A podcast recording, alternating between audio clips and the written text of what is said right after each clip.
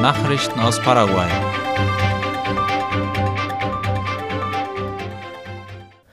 Heute wird eine neue Asphaltstrecke zwischen Loma Plata und Carmelo Peralta eingeweiht. An diesem Freitag wird ein 275 Kilometer langer Abschnitt des bioozeanischen Straßenkorridors eingeweiht, der die Städte Loma Plata im Departement Boquerón und Carmelo Peralta in Alto Paraguay verbindet.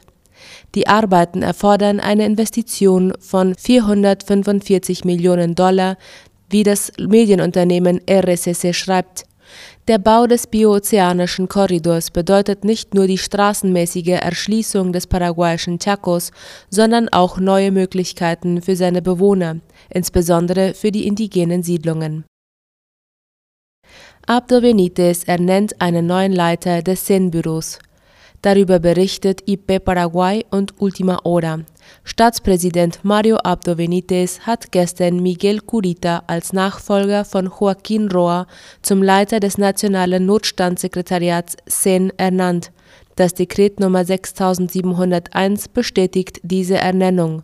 Zuvor war aufgedeckt worden, dass eine der im Rahmen der Operation A Ultranza beschlagnahmten Yachten Roa gehört. Er habe die Yacht von dem im Rahmen des Verfahrens verhafteten Geschäftsmann Alberto Cub Ayala erworben, erklärte er. Der Kauf wurde durch einen Kredit bei Banco Wasa finanziert, die dem ehemaligen Präsidenten Horacio Cartes gehört, so Roa. 2018 habe er das Boot von der Firmengruppe Tapiraquay SA erworben, die dem in dem Verfahren verhafteten Geschäftsmann Alberto Cube Ayala gehört. Laut dem Szenenminister beläuft sich der Wert der besagten Yacht auf 400.000 US-Dollar, ein Betrag, den er, wie er angab, weiterhin über andere Vermögenswerte und Bezahlungen in Raten an die Firma von Cube Ayala zahlt. Paraguay und Mexiko gründen Handels-, Industrie- und Investitionskammer. Wie die staatliche Nachrichtenagentur IP Paraguay meldete, haben das Ministerium für Industrie und Handel MIG und die mexikanische Botschaft in Paraguay die paraguayisch-mexikanische Handels-, Industrie- und Investitionskammer kurz Capa Mexicoi ins Leben gerufen.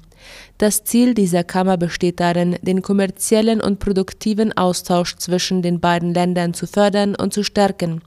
Der MIG-Minister Luis Alberto Castiglioni erklärte, dass die Gründung von Capamexcoy einen Meilenstein für das Land darstelle, in dessen Rahmen in Kürze eine Unternehmensmission zwischen paraguayischen und mexikanischen Unternehmen stattfinden soll Nächstes Jahr ist Paraguay Gastgeber der Internationalen Konferenz für portugiesische und spanische Sprachen. Paraguay wird 2023 die dritte internationale Konferenz der portugiesischen und spanischen Sprachen ausrichten, wie die staatliche Nachrichtenagentur IP Paraguay verkündete. Die Veranstaltung wird gemeinsam von der paraguayischen Regierung und der Organisation der iberoamerikanischen Staaten koordiniert. In der vergangenen Woche fand die zweite Ausgabe der internationalen Konferenz in Brasilien statt, wo auch beschlossen wurde, dass die nächste Konferenz hierzulande stattfinden soll. Es gibt Alternativen, um im Falle einer Handelsblockade weiterhin Fleisch nach Russland zu verkaufen. Der Vorsitzende des Tiergesundheitsdienstes Senaxa, José Carlos Martín, sagte, dass es andere Möglichkeiten als die bestehenden gibt, um den Fleischhandel mit Russland fortzusetzen, falls Russland in der Verwendung des weltweiten Transaktionssystems blockiert werden sollte. Dennoch wies der Senaxa-Chef darauf hin, dass eine derartige Sanktion gegen Russland erhebliche Auswirkungen auf den Fleischexport dorthin haben würde das Land im fernen Osten kauft laut Senaxa 20 Prozent der paraguayischen Fleischproduktion auf. Viele der russischen Abnehmer haben zwar Tochtergesellschaften in Europa und man könnte Zahlungen über diese Länder abwickeln, aber man müsse abwarten, mit welchen lokalen Banken man Transaktionen durchführen würde können, fügte er hinzu. Er wies auch darauf hin, dass sich die paraguayische Regierung trotz des Drucks westlicher Länder nach anderen Zahlungssystemen umsehen muss. Der neue Botschafter aus den USA ist in Paraguay eingetroffen. Wie AVC Color unter Berufung auf die US-Botschaft bekannt gab, traf Mark Ostfield gestern Abend in Paraguay ein. Der letzte Botschafter der USA in Paraguay war Lee McClenny gewesen. Er hatte seine Mission in Asunción im September 2020 beendet. Ostfield trifft in einem Moment in Paraguay ein, wo Machenschaften zwischen hohen Regierungsbeamten und dem Drogenmilieu ans Licht kommen. Die US-Botschaft erinnerte daran, dass US-Präsident Joe Biden Mark Ostfield bereits im Juni 2021 zum US-Botschafter in Paraguay ernannt hatte. Joseph oder Joe Salazar, der bis gestern übergangsweise die US-Botschaft begleitet hat, sagte, das gesamte Team der US-Botschaft heiße den designierten Botschafter Ostfield in Paraguay willkommen. Mark Ostfield habe seine gesamte bisherige berufliche Laufbahn der Förderung von Stabilität, Wohlstand, Frieden und Fortschritt für alle gewidmet. Er sei bestens für die Arbeit zur Förderung der Beziehungen zwischen den USA und Paraguay geeignet, meinte der abtretende Geschäftsführer der US-Botschaft. Die Regierung hält an der ISC-Senkung fest, die Kraftstoffpreise werden dennoch wieder steigen. Die Regierung kündigte gestern an, dass sie die Senkung der selektiven Verbrauchssteuer ISC auf Kraftstoffe während des gesamten Monats März beibehalten wird, was jedoch einen weiteren Anstieg der Kraftstoffpreise nicht verhindern wird. Die Preise würden um 500 und 700 Guaraníes pro Liter steigen, kündigte die Regierung laut ABC Color an. Die Behörden wollen diese Steuer nicht mehr in höheren Prozentsätzen senken und werden heute festlegen, wie viel und ab wann die Steuerwerte von Diesel und Benzin erneut festgelegt werden. Die technische Arbeitsgruppe, die sich aus staatlichen Einrichtungen Petropar und privaten Unternehmen des Kraftstoffsektors zusammensetzt, traf sich gestern früh im Ministerium für Industrie und Handel MIG, um die Entwicklung der Kraftstoff- und Rohölpreise auf internationaler Ebene zu bewerten. Aufgrund der international schwierigen Lage rechneten sie mit einer erneuten Erhöhung der Kraftstoffpreise im Land, die zwischen 500 und 700 Guaraníes betragen könnte. Die Beträge werden jedoch erst heute auf einer neuen Sitzung festgelegt, ebenso wie das Datum, ab wann die neuen Preise gelten würden. Nachrichten aus aller Welt. Österreich schickt medizinische Hilfsgüter. Wie aus dem ORF hervorgeht, unterstützt Österreich die Ukraine mit medizinischen Hilfsgütern. Fünf Lkw mit Material, das für Operationen benötigt werde, würden noch heute von Schwechacht in die Ukraine fahren, berichtete das Ö1 Morgenjournal unter Berufung auf das Innenministerium. Das sei von der Ukraine angefordert worden. Der Wert der Güter wurde mit 200.000 Euro beziffert. Österreich sei zudem bereit, Ländern wie Polen, Ungarn und Slowakei und Rumänien bei der Versorgung von Kriegsflüchtigen zu helfen. Man warte aber laut Innenministerium noch, was diese Länder anforderten. Weltkriegsbombe in Berlin erfolgreich entschärft. Im Berliner Ortsteil Prenzlauer Berg ist eine 500 Kilogramm schwere Weltkriegsbombe entschärft worden, so der ORF. Die Sperrungen würden nun schrittweise aufgehoben, sagte ein Sprecher der Polizei in der Nacht auf heute. Für die Entschärfung war gestern Abend ein Sperrkreis mit einem Radius von 500 Metern eingerichtet worden. Gemeldet sind in der Gegend etwa 9000 Menschen. Wie viele davon genau von dem Einsatz betroffen waren, stand nicht fest. Das Deutsche Rote Kreuz betreute nach eigenen Angaben etwa 500 Menschen im Velodrom, einer großen Veranstaltungshalle.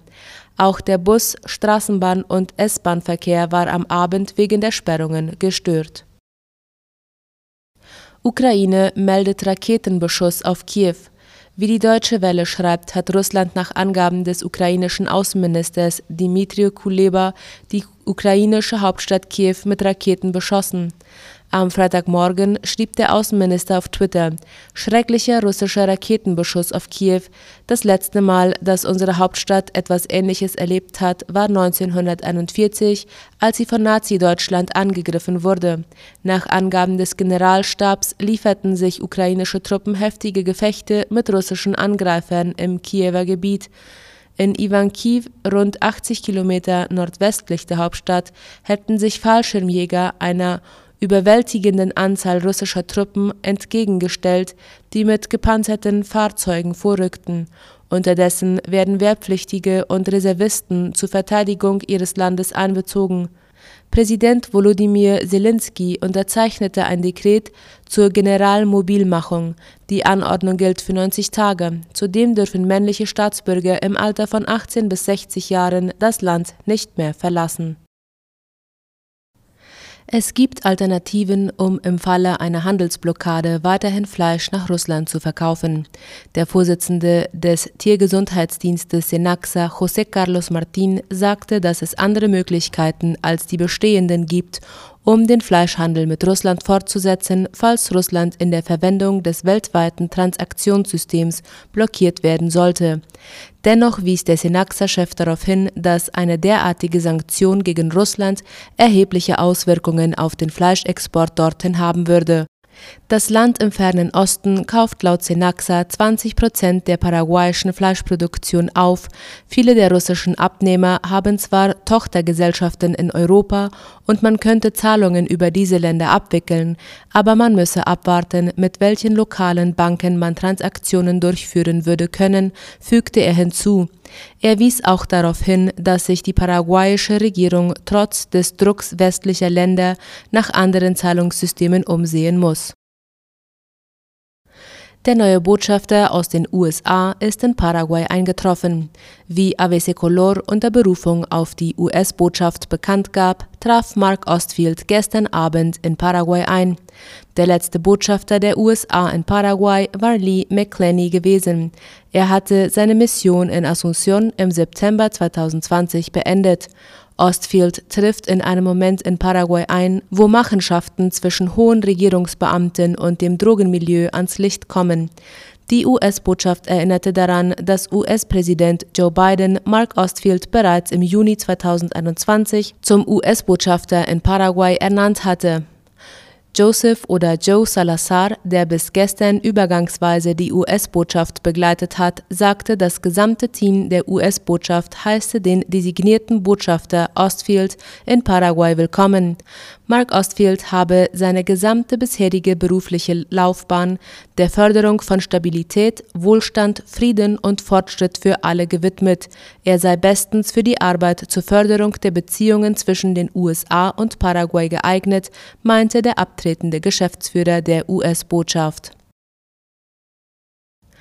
Die Regierung hält an der ISC-Senkung fest, die Kraftstoffpreise werden dennoch wieder steigen. Die Regierung kündigte gestern an, dass sie die Senkung der selektiven Verbrauchssteuer ISC auf Kraftstoffe während des gesamten Monats März beibehalten wird, was jedoch einen weiteren Anstieg der Kraftstoffpreise nicht verhindern wird. Die Preise würden um 500 und 700 Guaraníes pro Liter steigen, kündigte die Regierung laut ABC Color an. Die Behörden wollen diese Steuer nicht mehr in höheren Prozentsätzen senken und werden heute festlegen, wie viel und ab wann die Steuerwerte von Diesel und Benzin erneut festgelegt werden. Die technische Arbeitsgruppe, die sich aus staatlichen Einrichtungen Petropar und privaten Unternehmen des Kraftstoffsektors zusammensetzt, traf sich gestern früh im Ministerium für Industrie und Handel MIG um die Entwicklung der Kraftstoff- und Rohölpreise auf internationaler Ebene zu bewerten. Aufgrund der international schwierigen Lage rechneten sie mit einer erneuten Erhöhung der Kraftstoffpreise im Land, die zwischen 500 und 700 Guaraníes betragen könnte.